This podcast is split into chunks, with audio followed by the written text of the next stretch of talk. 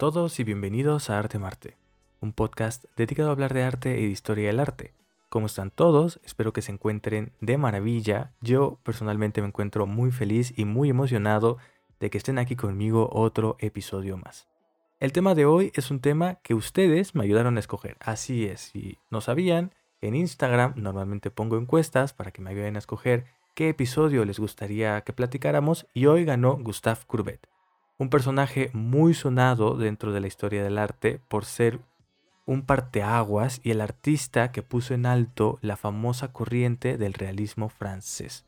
Corriente que estuvo durante mucho tiempo e influenció a muchos artistas en muchos países y, lo más interesante, le puso fin al romanticismo, además de ser uno de los artistas más polémicos, controversiales y rebeldes, y más interesantes también, hay que decirlo, de todo el siglo XIX. Yo sé que se mueren de ganas por escuchar este episodio, así que si quieren saber qué es el realismo, por qué está mal que digamos que una obra que es muy detallada es realista, quién fue Gustave Courbet, qué propuso para la historia del arte y más importante aún, por qué es tan importante Gustave Courbet para la historia del arte, si quieren escuchar las respuestas a todas esas preguntas, entonces pónganse cómodos, traigan una botana, un café, un refresco, lo que quieran, porque vamos a iniciar el tema del día.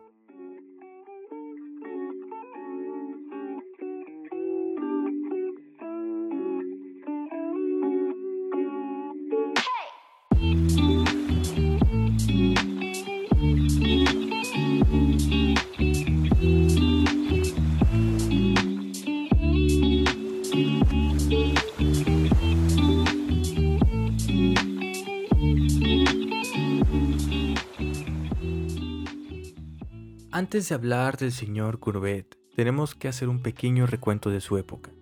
Tenemos que hacer un pequeño viaje al siglo XIX, porque los que saben un poco de historia sabrán que el siglo XIX es un siglo muy importante, no solamente para el arte, sino también para la historia de la humanidad. Estamos hablando del siglo del progreso. En este siglo probablemente se construyeron más edificios que en el resto de la historia de los seres humanos, y en estos años el arte también sufrió muchos cambios, hubo muchas perspectivas nuevas, muchas ideas, muchas concepciones y muchos artistas famosos. Estamos hablando, para los que no lo sepan, de entre los años de 1800 y 1890. La revolución industrial en Europa estaba cambiando la mentalidad de la gente, pero, más importante, había logrado crear a un nuevo grupo de personas que ahora podían pagar arte y antes no podían hacerlo. Estamos hablando de los burgueses, estamos hablando de las juntas de gobierno y los hombres de negocios. Es decir, ahora no solo los nobles podían pagar retratos, sino también el dueño del muelle mercantil que puso un puesto pesquero y ahora es el mayor productor de sardinas y otras cosas en el río Támesis. Este tipo de gente antes no podía pagar arte. Antes el arte solo se pagaba entre los nobles y el clero, y uno que otro personaje muy rico. Pero ahora ya no. Ahora por esta gran cantidad de dinero que están haciendo estas personas, pues pueden costearse un retrato, pueden costearse una pintura, un paisaje. Y esto hizo que los artistas tuvieran que encontrar un balance entre sus deseos y formación como artistas y los pedidos de sus clientes, que muchas veces no sabían lo que querían, pero sí sabían más o menos cómo querían que se viera. Un ejemplo muy fácil de ubicar es la Cámara del Parlamento de Londres, este edificio que todos pensamos cuando nos imaginamos la ciudad de Londres. Es el edificio donde está el Big Ben, el gran reloj, y este edificio tiene una historia muy interesante porque se sabe que el arquitecto contratado era un experto en el estilo renacentista. Pero si ven el Parlamento, se van a dar cuenta de que no es renacentista, de hecho parece más un estilo gótico. Y esto es porque, pese a las observaciones del arquitecto, el Congreso demandó y exigió que el edificio fuera estilo gótico, pese a que los artistas y los arquitectos no habían hecho edificios de estilo gótico desde la Edad Media. El problema fue que el arquitecto precisamente no conocía este estilo tan antiguo, que era literalmente medieval, y tuvo que pedirle ayuda a otro arquitecto que a su vez tuvo que revisar las memorias de su padre porque era el padre de este arquitecto, el verdadero experto en el estilo gótico. El edificio es bellísimo, pero no me van a negar que todo esto fue un problema completamente innecesario. Y de hecho, por estas ideas es que, bueno, van a haber muchos edificios eh, góticos de nuevo, va a haber un resurgir de edificios góticos, pero eso es para otro episodio. Esto mismo pasó en la pintura, ya que muchos artistas, por esto de que había algunos clientes que pedían unas cosas que a veces no podían hacer, perdieron la sensación de tener un trabajo relativamente seguro, porque había muchas formas de pintar. Los artistas podían decidir si querían pintar paisajes, escenas del pasado, si querían pintar temas religiosos o si querían pintar eh, temas neoclásicos, y entre más posibilidades había, más difícil era encontrar un cliente que se adaptara a esos gustos. Y esto hizo que en el siglo XIX existieran dos tipos de pintores los artistas que estaban haciendo cuadros inconformes, pero estaban siguiendo los lineamientos de sus eh, patrones, y los artistas que solamente seguían su voz interior y que si no encontraban a alguien que hiciera clic con la forma en la que veían el arte, generalmente se morían de hambre. Esto puede parecer una tontería, pero antes no era así. Por ejemplo, pensemos en los años de 1600 o 1700 había alguna persona que le podía decir a un artista, señor artista, quiero que me haga una pintura de un cuadro que haga referencia al nacimiento de Jesús. Y los artistas hacían un cuadro con su voz interior lo más maravilloso que pudieran. No había nadie que les exigiera, quiero esto, esto, esto. No, era muy raro. Les pedían que hicieran un cuadro de una escena religiosa, por ejemplo, que la respetaran, que la trataran con respeto, pero es muy diferente en el siglo XIX, porque ahora podía llegar un fulano que se hizo rico porque se puso a hacer una fábrica de textiles y a lo mejor sabe mucho de economía y de industria, pero no sabe nada de arte, y llega con un artista y le dice, Señor artista, quiero que haga un retrato mío, pero quiero que salga mi caballo, y quiero que en la esquina esté el sol, pero que también se vean mis libros, y también quiero que me pinte de lado porque hace muchos años en un museo vi una obra así. Esto era muy peligroso porque el artista literalmente vendía su alma a gente que muchas veces no tenía gustos y no sabía nada de arte. Esto va a ser muy importante, sobre todo para el señor Courbet, y lo vamos a hablar más adelante, porque por eso mismo los artistas van a construir poco a poco un sector poblacional para ellos.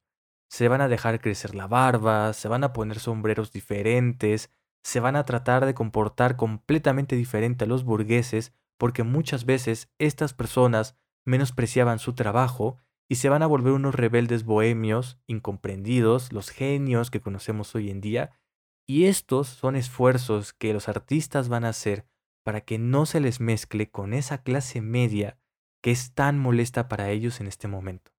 Pero también va a surgir otro problema, y es que van a haber conflictos también entre artistas. No es que no hubiera antes, pero ahora van a ser más comunes, porque cada artista va a tener una manera muy personal de hacer y de concebir el arte. Y en estos años donde los burgueses compran arte, los artistas van a tener que poner ese sello personal, esa identidad, ese algo que haga que los ricos sin conocimientos de arte no les menosprecien su trabajo pero que ellos tampoco sientan que vendieron su alma sin poder hacer nada y muchas veces en este toque personal, en esta firma, en este plus que otorgaban los artistas para convencer a los burgueses, iban sus ideas de lo que debía o podía ser arte. Un ejemplo de este conflicto de ideas fue el que hubo entre Eugène Delacroix y Auguste Dominique Ingres. Perdón por mi francés que debe ser horrible. Estos dos eran artistas muy solicitados que no necesariamente eran enemigos públicos, pero que sus ideas de arte se enfrentaban una contra la otra. Por ejemplo, Ingres, por un lado, creía que el detalle y el dibujo y el modelado excesivo era todo lo que importaba en una pintura, y se esforzaba para que todo lo que él pintaba se viera tan vivo como lo pudieran permitir sus manos. Hay una obra que se conoce como la bañista, en donde podemos ver la importancia que tiene para él dibujar tan preciso, detallar todo a un punto extremo y hacer que todo se vea tan, pero tan, pero tan vivo, que es como si pudiéramos meternos dentro del cuadro, como si el cuadro fuera una ventana, si hubiera algo más allá. Mientras que, por el otro lado, Delacroix es muy diferente. Él cree o creía que el color, el individualismo y la imaginación eran más importantes para la pintura. Y lo podemos ver en una de sus obras titulada Caballería árabe a la carga, así se llama su obra. En esta obra no hay precisión, no hay dibujo tan divino, porque de lo que Delacroix quiere en este cuadro es hacernos participar en este instante tan intenso que vivió y quiere que compartamos con él el movimiento y la sensación de estar ahí y ver este tipo de escenas. Estos dos artistas son muy importantes, sobre todo Delacroix y el romanticismo, movimiento del guillable, y que les recomiendo bastante que escuchen ese episodio antes de seguir porque a mí me gusta mucho ver a Courbet como una evolución natural de estas dos ideas de lo que debía ser el arte. La pintura en el siglo XIX es lo que podemos llamar revolucionaria, tanto metafórica como literalmente, y muchos artistas de esta época empezaron a ver una necesidad de hacer comentarios sociales y políticos sobre su sociedad. Y esto también formaba parte de ese sello personal que les había comentado. Y dentro de estos personajes está nuestro famoso Gustave Courbet. Courbet nació en una familia adinerada de Ornans y pese a que sus papás querían que fuera abogado, él decidió ser un artista. Y se dicen muchas cosas de Courbet, como por ejemplo que era muy bueno promocionando su arte, cosa que sí era, y también se dice que era autodidacta. Y esto es una verdad a medias. La realidad es que Courbet sí tuvo una enseñanza académica de arte, pero fue una enseñanza provincial, es decir, él estuvo con varios maestros de su pequeño pueblo de Ornans, que le enseñaron lo básico de la pintura. Pero sí que es cierto que Courbet, al no ser aceptado por varias academias de París, se enseñó él solo observando grandes autores en los museos. Fue a ver a Rembrandt, autor que, paréntesis aquí, ahorita está en el Munal y tienen que ir a verlo. Si, ustedes salen, tienen que ir a verlo porque es maravilloso. Entonces, él se enseñó observando a Rembrandt, a Caravaggio, y esto es muy interesante porque uno de los elementos que Courbet se apropió muy bien fue el uso del claroscuro. Ya saben, esta técnica que le da protagonismo a la iluminación dentro de una pintura con sombras muy oscuras, luces muy brillantes y que brindan una atmósfera muy particular, muy diferente a lo que se había hecho. Rembrandt y Caravaggio son dos maestros en esto. Y Courbet se apropió muy bien, lo aprendió muy bien. Sin embargo, Courbet no era solamente un autor que se aprendió el claroscuro a la perfección. Si no, no estaríamos hablando de él. Courbet se apropió de algo más y se apropió de esta nueva idea que tenían los artistas sobre ser rebeldes, auténticos y bohemios, y se volvió una figura disruptiva. Varias veces hablaba en público del desprecio que tenía la autoridad el desprecio a los valores del buen ciudadano burgués. Y esto es muy interesante porque Courbet está adelantándose, sí, hasta casi un siglo a autores como Dalí o como Andy Warhol y está construyendo una especie de figura pública, una personalidad pública, pensada para llamar la atención y que fuera ese sello personal que le ayudara con el tema de los burgueses que ya platicamos antes. Courbet se hizo una personalidad completamente disruptiva. Pero esta personalidad no solo quedó en su forma de ser, también afectó la forma en la que hacían arte, y empezó a pensar en el arte como una forma de hacer comentarios sociales y políticos y una forma en la que la pintura pudiera ser propaganda para sus ideologías políticas. Por eso mismo creo que Courbet es un rebelde, tanto metafórica como literalmente hablando. Metafórica porque mucha de su personalidad fue creada o concebida por él mismo, pero también literal, porque su arte tomó un rol antagonista, cuestionando el sistema del arte como lo habían hecho Manet y Cézanne, y rechazando los cánones estéticos de su época y las tendencias del arte. En conclusión, podemos decir que Courbet es uno de los primeros artistas en la historia del arte y probablemente en la historia de la pintura que va a renegar de todo lo que se está enseñando, de todo lo que se le está obligando, y propondrá algo nuevo. Y además será seguido por muchos otros artistas. Estamos hablando de un autor que existió casi un siglo antes de las vanguardias. Esto es un sello de las vanguardias. Él está haciendo esto mucho tiempo antes. Esto lo volvió uno de los artistas más prolíficos y también uno de los artistas más revolucionarios de su época. Courbet participó en varias pláticas acerca de lo que él creía que debía y podía ser el arte. Recordemos de nuevo que estamos hablando del siglo XIX. Cosas como los cafés, los salones para conversar y debatir apenas están iniciando. Es en este año donde el ir por un cafecito, para platicar con tu compadre, el otro académico, era algo que se estaba volviendo común. Y fue en una de estas reuniones donde Courbet, junto con otros artistas, propuso el concepto de realismo. ¿Qué es el realismo? Bueno, normalmente estamos acostumbrados a que cuando una obra es muy detallada y es igual a la vida real, decimos que es una imagen muy realista. Por ejemplo, la bañista de Ingres podríamos decir que es una imagen muy realista. Pero esta idea es una idea equivocada, banda. Cuando hablamos de una obra que es muy detallada y casi casi es una ventana a una realidad que engaña a nuestros ojos, estamos hablando de una imagen naturalista, es decir, una imagen que está pegada a lo que el artista ve en la naturaleza.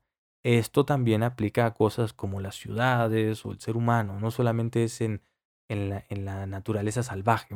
Es decir, una obra que sea naturalista significa que está imitando de manera excepcional lo que los ojos del artista están viendo. Un ejemplo que creo que nos puede servir mucho para ilustrar esta idea son los paisajes de José María Velasco. Velasco hizo un estudio muy minucioso de la flora y la fauna de México para poder hacer sus paisajes. Los paisajes de Velasco tienen un detalle excepcional cuando los vemos y esto es porque el señor estudió botánica estudió biología y estudió poco a poco cada hoja de cada planta que está pintando. Y cuando los vemos en vivo parece que podemos meternos dentro del cuadro, parece que podemos caminar en, el sendero que está pintando Velasco. Sin embargo, no decimos que los paisajes de Velasco son realistas, en realidad es todo lo contrario, son románticos, pero sí decimos que los paisajes de Velasco son naturalistas. El realismo es una corriente, es un movimiento, un movimiento que Courbet inició al naturalismo. Para Courbet, lo importante del realismo no era el detalle excesivo, sino la representación de la vida contemporánea tal como era en la realidad, sin importar cuán brutal o perturbadora pudiera llegar a ser. Ese es el punto clave del realismo. Courbet dijo, ¿de qué sirve hacer pinturas ultra detalladas como la bañista si no hay un comentario social, si no refleja cómo es la sociedad de verdad? Y Courbet decidió pintar escenas de la vida real sin ningún tipo de filtro. Eso es el realismo. Ahora bien, ustedes estarán preguntando, ¿de dónde le surgió a Courbet esta idea de hacer arte realista? ¿Por qué tuvo esta necesidad? Bueno, se le ocurrió por la corriente más famosa de Francia en ese momento, el romanticismo. Y si ustedes recuerdan un poco de lo que yo les platiqué del romanticismo, ustedes ya sabrán que el romanticismo es una corriente que le importa mucho los sentimientos y la imaginación le importa hacer ver al espectador algún tipo de belleza, algún tipo de emoción, ya sea como lo que hizo Velasco al mostrarnos la belleza de los paisajes del país, o como lo hizo Delacroix al mostrarnos la belleza y lo sublime del momento en que una caballería árabe está montando a la pelea. El romanticismo hace que todas las imágenes que crea sean sumamente expresivas, pero tiene un problema. El romanticismo suele crear una visión distorsionada del mundo. Muchas veces embellece de forma inconsciente o a veces consciente los aspectos malos de un momento o de la vida. Por ejemplo, el pasado. El romanticismo suele hacer imágenes del pasado. Es muy común ver imágenes históricas del pasado. Y el romanticismo suele hacerlas de una forma en la que se suele pensar que el pasado siempre fue mejor, se le glorifica, se le muestra siempre bello y crea esa sensación de nostalgia, de decir, el pasado fue algo maravilloso que ya se nos fue, cuando no siempre es así, no siempre el pasado es mejor. Esto hace que el romanticismo sea una corriente muy expresiva, que hace que el autor se deje llevar por sus emociones y sus sentimientos, pero no sea una corriente muy honesta y no siempre cuenta la verdad. Courbet no era fan de este estilo, él no quería glorificar nada, él quería hablar de la realidad tal y como era sin importar que no fuera bella. Para Courbet, esto de embellecer la vida había desconectado a la gente con la realidad y el arte entonces debía levantar la bandera de la verdad y cumplir un rol social. Y es así como en 1848-1849 Courbet creó tres obras, las presentó en el Salón de Arte de París, las denominó como realistas y las tituló Los cortadores de piedra, Una cena en Ornans y Un entierro en Ornans. Estas imágenes fueron completamente disruptivas y presentaban una visión de arte muy diferente a la que la gente estaba acostumbrada. Vamos a tomar, por ejemplo, el entierro de Ornans. Esta obra es una obra gigantesca, de aproximadamente 6 metros de largo y 3 metros de alto. Es un formato muy grande y normalmente este formato está reservado para pinturas muy específicas. En el siglo XIX, las obras así de grandes eran obras que normalmente hablaban de grandes momentos de la historia o de momentos políticos importantes, como por ejemplo la coronación del mismísimo Napoleón. Entonces Courbet hizo una pintura gigantesca y la hizo sobre un entierro. ¿De quién era el entierro? ¿Quién sería aquel hombre que merece una imagen tan grande sobre su funeral? ¿Qué hizo? Pues, quién sabe. Courbet está presentando un entierro donde va gente común y corriente a presentar sus respetos a otra persona que también es común y corriente. Para él, las personas comunes y corrientes también merecían el mismo respeto que la élite de la sociedad a quienes normalmente se les tenía eh, guardado este formato, este formato de pintura tan grande. Los personajes en esta escena también son muy interesantes. Si ustedes ven esta obra se van a dar cuenta de que todos son iguales. Y no quiero decir que se parezcan, sino que no hay una distinción. Tanto clérigos como burgueses, como la gente de a pie tiene el mismo protagonismo en toda la escena. Nadie resalta, nadie sobresale. Además, al no ver quién es el muerto del funeral, no sabemos si era un hombre rico, si era un clérigo, si era un personaje pobre, lo que nos recuerda que todos y cada uno de nosotros algún día va a perecer, y no hay título o cantidad de dinero en el mundo que nos pueda salvar de ese momento. En este gigantesco cuadro no hay glorificación de la muerte.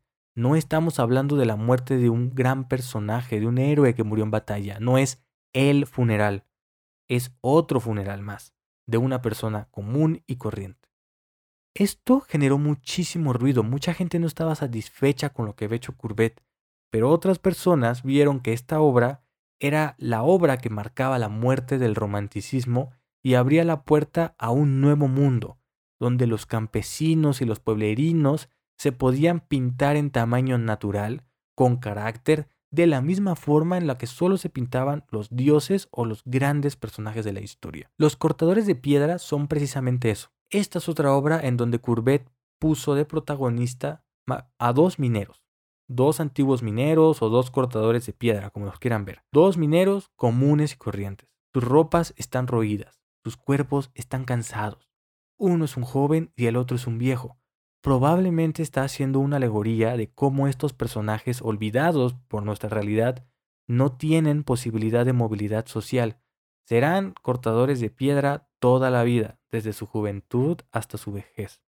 Ambos son importantes, porque con esa piedra se hacen las calles y los edificios que la gente va a habitar, pero sigue siendo un trabajo ingrato, porque los personajes están rotos por su trabajo. Y como cereza del pastel, Courbet pone en una esquina la olla con la comida que al mediodía se van a almorzar y que sería o será el único momento de escape durante toda jornada. Si les parece que esto es muy crudo, es porque lo es. Ese es el objetivo de Courbet. Courbet no tenía ningún filtro y sus obras le recordaban a la gente cómo vivía realmente la sociedad, el costo que las decisiones del mundo tenían sin ningún embellecimiento, sin romanticismo. Y es aquí cuando Courbet se hace llamar a sí mismo amigo de la verdad. Porque para él sus pinturas eso retrataban, la verdad. Algo que me gustaría decir aquí es que Courbet no es el primero que hace un intento de esto. De hecho, había otros dos autores que estaban con él y que estaban haciendo algo similar, Jean-François Millet y Honoré Daumier. Pero sí que es cierto que fue Courbet quien cimentó y le dio forma a todas estas ideas que estaban flotando en la cabeza de los tres. Estos tres artistas eran amigos, discutían entre ellos, se proponían cosas, pero fue Courbet quien logró bajar del mundo de las ideas todo lo que estaban platicando y hacerlo algo sólido, algo real, lo cimentó mucho mejor. Millet, por ejemplo, tiene su obra de las espigadoras, que es exactamente lo mismo. Dos, tres mujeres, perdón, que están recolectando trigo. Y es lo mismo, sin embellecimiento, sin eh, glorificar este trabajo que también es ingrato. Entonces, regresando a Courbet, Courbet siguió pintando imágenes para su movimiento y cuestionó también la idea del artista. Esto le dio en el ego a muchos pintores. Courbet no tenía ningún miedo en pegarle donde más le dolía a los artistas. En una obra llamada Bonjour, podemos ver cómo a Courbet no le importaba el detalle excesivo, como a Ingres, por ejemplo. Lo que le importaba era la realidad, la verdad. Se retrató como, como normalmente solía andar en las calles, con una camisa común y corriente, sin mangas, sin elegancia, sin ademanes que hablaran de la clase culta a la que los artistas querían aspirar lo que hizo enojar a muchos artistas que se hacían llamar respetables. ¿Cómo es que Courbet se atrevía a retratar a un artista como un vagabundo? Pero eso era lo que quería Courbet. Protestar en contra de las convenciones, hacer enojar a los burgueses que, como dije al inicio, menospreciaban el trabajo de los artistas. Lo que Courbet quería era que el arte fuera honesto y para lograr eso había que ser honesto con uno mismo. Otro punto interesante es que en esta obra aparecen dos hombres, un hombre muy adinerado y su sirviente. Este hombre probablemente es su patrón, que lo saluda con respeto, mientras que él, vestido de vagabundo, recibe sus saludos. ¿Pero que esto no debería ser al revés? Pues no, en esta obra Courbet habla de cómo él, pese a su vestimenta, recibe él el respeto que esta persona adinerada le está, que probablemente le está pagando sus obras, eh, le está dando, ¿no? Pero que reciban el mismo respeto no quiere decir que sean iguales. Volvemos a ver en esta obra el deseo del artista de no pertenecer al grupo de los burgueses, de la gente de bien, de la clase media. De hecho, Courbet lo mira con la frente en alto y mientras que el otro señor tiene a una persona que le ayuda a cargar sus cosas, Courbet carga todo lo que él necesita él solo, como diciendo, él es relativamente superior a la persona que le está pagando sus obras. Esto, esto fue de verdad una amenaza total al orden que los burgueses estaban estableciendo. De verdad, llamó muchísimo la atención, hizo enojar a mucha gente. Esta pintura fue completamente escandalosa. Y mientras hacía todo esto, Courbet seguía construyendo esta imagen de sí mismo. Se autorretrataba muchas veces como una figura joven, agresiva, se llenó de mucha confianza, probablemente porque el realismo estaba siendo uno de los movimientos más populares del momento, y él era uno de los principales, si no es que la figura principal de esta nueva revolución. Un dato curioso aquí es que Courbet se retrata siempre joven, pero Courbet no siempre fue la persona más joven. Entonces es como curioso, ¿no? Ver que él está abogando por la verdad, pero en sus retratos, pues no es como que muy honesto. Sí, va a haber gente que me diga, es que Courbet aquí está experimentando, el claroscuro de Caravaggio es completamente verdad y tienen toda la razón. En estos retratos, Courbet no es que esté viendo la verdad, está experimentando el claroscuro y se nota a leguas que quiere ser un Caravaggio 2 porque se dibuja igual que se dibujaba Caravaggio. Sensual, provocador. Entonces, si no han visto sus autorretratos, véanlos, que están muy interesantes. Entonces, en 1855 hizo una obra muy polémica. Si la obra Bonjour, Monsieur Courbet fue una obra polémica, en 1855 hizo una obra todavía más polémica. El entierro de Hernán fue todo un éxito, pero la nueva obra no lo fue. De hecho, ni siquiera fue aceptada por lo polémica que fue. El estudio del artista fue otra obra que bajita la mano le volvía a pegar en el ego a los artistas. Aquí Courbet hablaba de su proceso creativo, la forma en la que los artistas crean, cómo era su salón, cómo era su taller.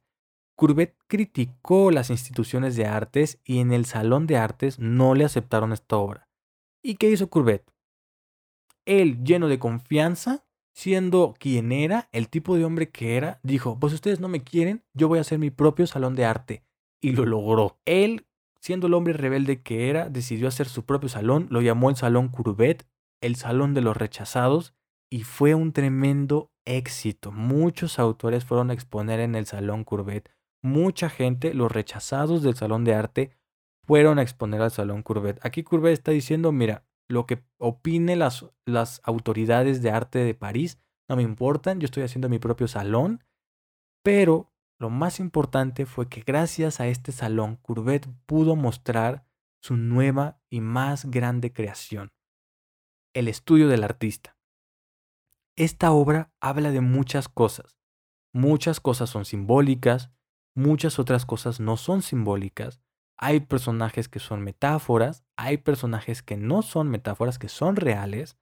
Y el objetivo de este cuadro era mostrar la realidad del artista. Él está resumiendo siete años de su vida como pintor. ¿Se imaginan eso? Hacer una obra que resuma siete años de tu vida es una obra muy complicada y entre más historiadores la revisan, más cosas se leen. Incluso su título es una alegoría real. Es un título confuso, contradictorio. Ahora, me gustaría que los que estén escuchando este episodio y tengan la posibilidad de ver la obra en su celular, lo hagan. Pónganle pausa, abran Google, busquen el estudio del artista de Gustave Courbet, porque si bien no me gusta depender de la imagen, en esta pintura tan pero tan vasta, va a ser mejor que la veamos juntos. ¿Ok? ¿Ya? Perfecto. Primero hay que entender el título.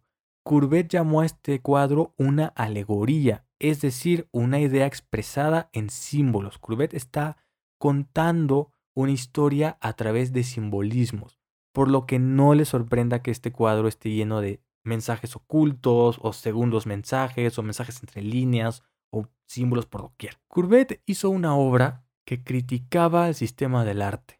Por un lado, podemos ver cómo él es el centro de la composición, porque el artista es el centro del mundo del arte y en este cuadro el artista es el centro del cuadro.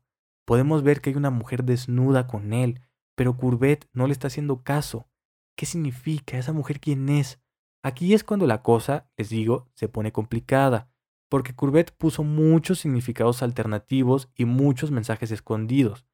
Courbet puede hacer referencia a esta idea que muchos artistas se negaban a ver, o mejor dicho, no les gustaba comentar en esta época, en el siglo XIX. Una verdad que incomodaba a mucha gente en esta época. En los salones de los artistas siempre hay mujeres desnudas. En esta época esto les repito, incomodó mucha gente. Y aunque es verdad, y puede ser que ahora a algunas personas les parezca de lo más normal, estamos hablando de 1855, ruborizó a mucha gente. Sin embargo, hay algo más. Hay muchos dobles mensajes o hasta triples mensajes en esta pintura, y la mujer desnuda es una prueba de ello. Courbet no la está mirando, de hecho la está ignorando, lo que normalmente debe ser al revés. Normalmente el artista está dibujando al desnudo, y detrás de su caballete hay una escultura de un Cristo que también está ignorando por completo. Tanto la mujer como el Cristo ignorados son una referencia al sistema académico de arte, lo que se había enseñado que era arte y cómo se enseñaba el arte, y que Courbet deliberadamente no está haciendo caso, está ignorando. Esto no es la primera vez, repito, que vemos a Courbet ignorando por completo las autoridades que dicen lo que es y no es arte. Courbet está pintando un paisaje, pero está encerrado en su estudio, una vieja casona. ¿Dónde está el paisaje que pinta? Courbet está haciendo referencia a una polémica del arte de su época. Está trayendo a la mesa la pregunta, ¿dónde se debe pintar? ¿En el estudio? ¿Lejos de la realidad? ¿O quizá debería mejor ir al lugar donde debió estar el paisaje y pintar al aire libre?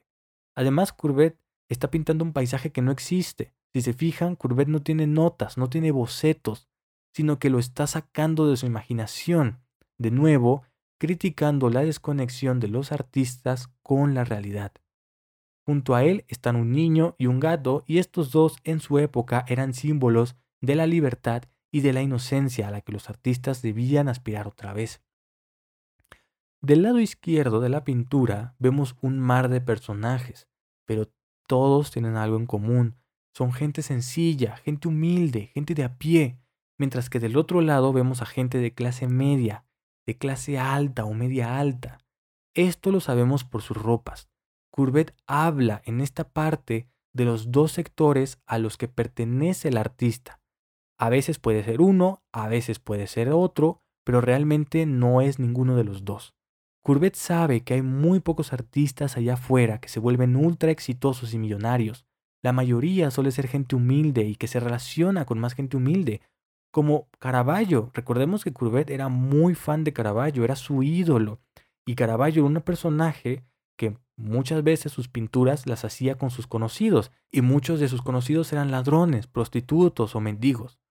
En el lado derecho están las personas a las que Courbet debe su carrera, la otra cara de la moneda.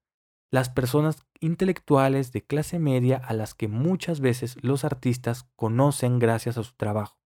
Aquí Courbet retrata a los críticos de arte que les gustó su trabajo y de los pensadores que le ayudaron a aterrizar sus ideas. Tal es el caso de Joseph Trudon, un anarquista que era muy amigo de Courbet, o también Baudelaire, un poeta también muy amigo de Courbet y que está sentado leyendo, ignorando por completo lo que está haciendo Courbet, porque se sabe que este señor, pese a que era su amigo, no le importaba para nada la pintura.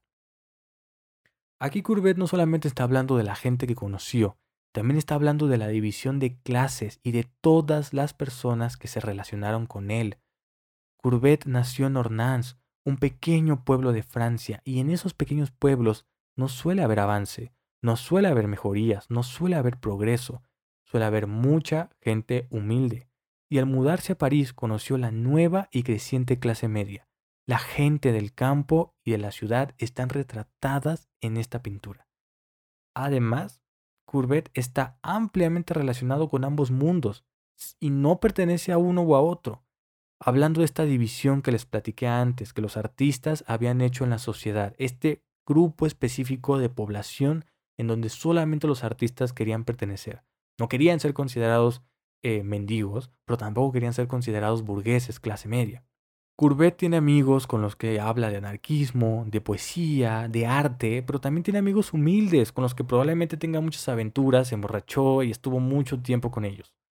Ahora bien, lo interesante es ver para quién está haciendo Courbet sus obras. ¿Quién es el objetivo de sus obras? Y cuando vemos fijamente la pintura, nos percatamos de que aunque el artista pertenece a ambos mundos, su arte está hecho para las clases altas. Podemos ver que el caballete está viendo hacia las clases altas y está ignorando por completo, por completo la gente humilde. Está haciendo arte para los burgueses. De nuevo, esa preocupación que les platiqué al inicio del capítulo, donde los artistas vendían su alma al burgués. Courbet no solamente está hablando de la gente que conoció entonces, sino cómo su obra se olvida por completo de la gente de a pie, cómo normalmente la obra del artista se olvida por completo de la gente que conoce y la empieza a hacer para los ricos y acomodados, criticando de nuevo la desconexión del artista con la realidad e impulsando otra vez a que el arte debe tener un objetivo mayor, relacionarse profundamente con todos los aspectos de la vida cotidiana y vincularse con las transformaciones que Courbet en ese momento estaba presenciando, o por lo menos hacer una crítica como su obra de los cortadores de piedra. Otro simbolismo interesante dentro de la obra es el violín, el sombrero con pluma, la daga y la bufanda que están tiradas. Estos son objetos que se usaban mucho en el romanticismo, la corriente más popular de su época, y ahora están en el piso, completamente ignorados. Otro ejemplo más de que Courbet habla de la muerte del romanticismo por si algún crítico de arte se le había olvidado o no había escuchado que Courbet daba por muerto el romanticismo. Y por último, por último, otro simbolismo que también es sumamente interesante es que en el lado izquierdo, en el lado de la gente humilde, aparece vestido como cazador Napoleón III. Y quienes no conozcan a Napoleón III, se los presento, es el autor intelectual de la invasión francesa y del Segundo Imperio en México. Se sabe que Napoleón III anhelaba tener una vida como la de su abuelo o antepasado, que fue Napoleón I. Entonces es interesante verlo vestido de cazador. Es como si se le recordara como esa figura de el cazador que está cazando a su presa que es México o que está cazando su destino. No lo sé, la verdad es que este simbolismo tiene muchas interpretaciones y esas son las que yo le doy. El trabajo de Courbet en esta obra es para muchos su obra maestra. Es una obra compleja, es una obra profunda que critica no solo a la sociedad, sino al mundo del arte que a Courbet le tocó vivir, y esta obra, junto con El Tierro de Ornans, son quizás las dos obras más famosas del autor. Pero la vida de Courbet es bastante turbulenta y está lejos de terminarse aquí, sobre todo por esta personalidad tan rebelde que se construyó. Por ejemplo, Napoleón III le dio un reconocimiento, una distinción de honor, le otorgó la Legión de Honor, y Courbet la rechazó, y esto le dio muchos problemas. Pero quizá el momento más complicado de su vida fue cuando lo metieron a la cárcel, porque sí, Claro que Courbet estuvo en la cárcel porque él estaba en contra de los gobiernos autoritarios y uno de sus amigos filósofos era anarquista. ¿Ustedes qué creían? Se postuló a favor de la Comuna de París, uno de los momentos más emblemáticos de la historia del comunismo, la toma de París por parte de los obreros y el proletariado. Ahora, ¿por qué lo metieron a la cárcel? Se dice que en este momento, en la Comuna de París, participó en la destrucción de una columna que era monumento a Napoleón, al primero. No se sabe exactamente si él participó o no. Hay registros que dicen que la comuna de París, este, esta comuna de obreros, le otorgó el cargo de, digamos, lo que sería ahorita el secretario de Cultura. Y a él se le ocurrió la idea de tumbar esta columna.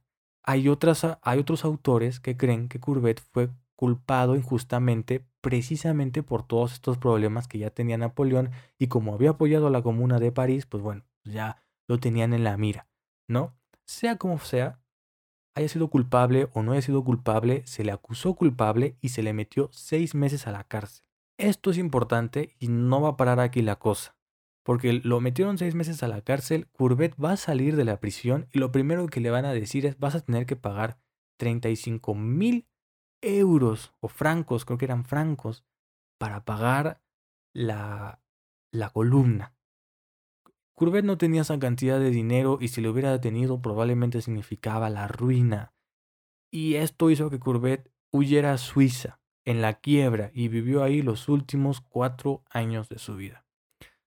Esto es suena muy trágico y si lo fue, pero si le sirve de consuelo, Courbet vivió en Suiza entre los círculos más selectos de artistas y siempre se le reconoció como uno de los grandes artistas allá en Suiza y siguió pintando. Pero ahora ya pintaba paisajes, pintaba cosas más tranquilas y probablemente añorando Ornans, añorando su Francia a la que fue pues, expulsado casi casi. Irónico, si me permiten a mí decirlo, que una persona que decía abiertamente que la realidad era horrible y había que aceptarla tal cual, sucumbió a un destino tan trágico. Pero el legado de Courbet quedó para siempre y se volvió uno de los personajes protagonistas de las grandes revoluciones del arte. Se volvió el padre de una de las corrientes más influyentes de todo el siglo XIX y además construyó muchas de las nociones de arte moderno que conocemos hoy en día. Courbet puso fin al romanticismo y gracias al movimiento de Courbet, muchos autores ingleses seguirán su trabajo y por llevarle la contra a los franceses, porque como no iba a ser, empezaron a hacer realismo inglés. Pero eso es tema para otro episodio.